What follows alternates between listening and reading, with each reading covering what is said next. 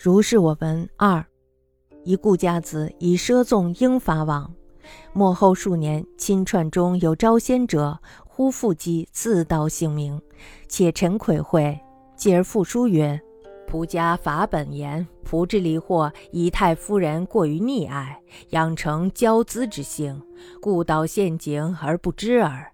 虽然仆不怨太夫人，仆于过去生中负太夫人命。”故今以爱之者杀之，隐藏其怨，因果牵缠，非偶然也。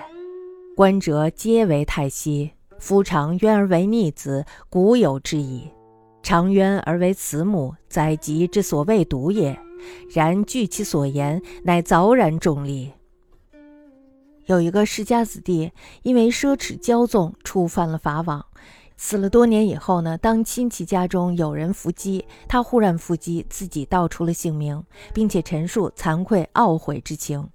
过后呢，又写道：“我们家呀，本来家法是非常严格的，在下呢之所以遭受杀身之祸，是因为太夫人太过于溺爱，养成了骄奢任性的习惯，所以呢自投陷阱还不知道。”即使如此，我也不怨恨太夫人，因为我在前世欠下了太夫人的一条命，所以呢，她用溺爱的方式害死了我，暗中报冤，因果牵连缠绕，并不是偶然的。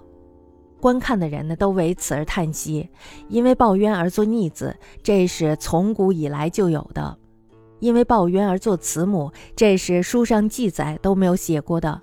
但是呢，根据他所说的，还是确凿而合乎情理的。